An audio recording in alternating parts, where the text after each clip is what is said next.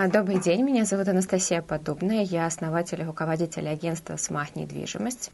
Что такое оценка объекта недвижимости?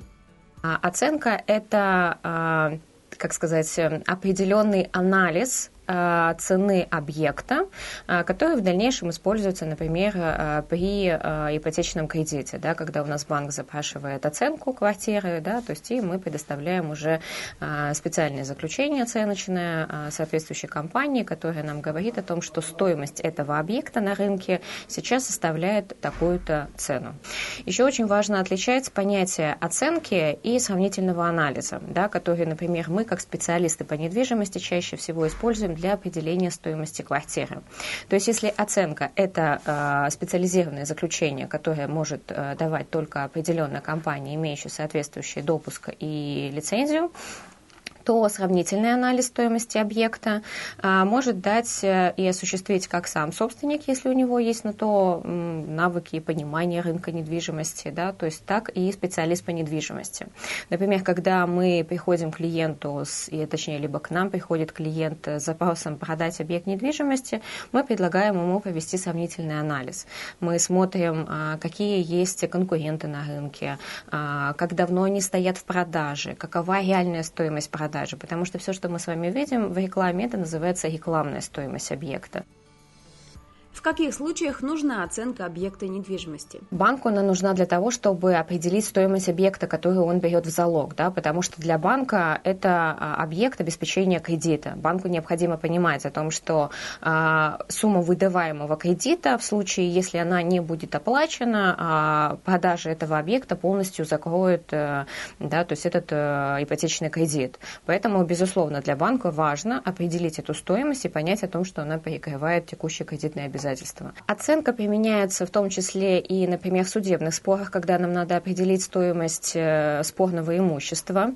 А, и э, бывает о том, что собственники заказывают оценку самостоятельно для того, чтобы, например, определиться с ценой реализуемого объекта.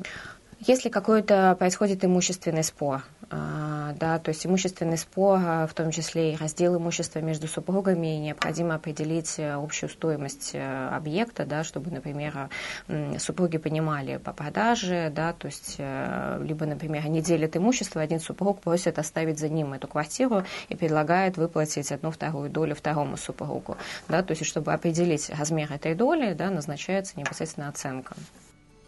Как проходит оценка квартиры?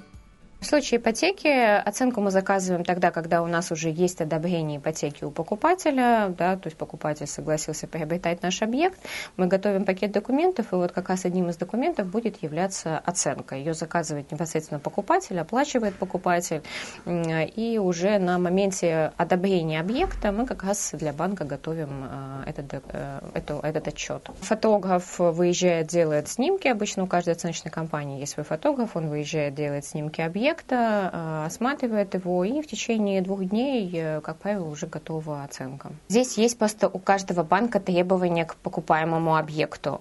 Да, если, например, есть банки, которые не кредитуют дома старше там, 60-70 лет, да, то есть, соответственно, мы понимаем о том, что, например, а, дома Сталинки, которые строились э, а, там, условно 47-55 год, да, то есть некоторые банки не кредитуют, либо не кредитуют деревянные перекрытия в домах, домах, да, то есть, и, соответственно, здесь мы уже, продавая такой объект, должны понимать о том, что он не может э, не попасть э, под кредитование определенных банков. Затем э, оценщик может указать о том, что в квартире, и он обязан это указать, осуществлена перепланировка.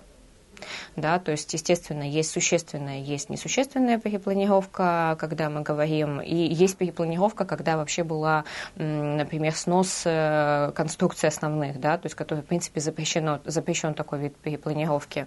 И оценщик при выявлении этих фактов, он также может указать. Оценочная компания оценивает конструктив квартиры.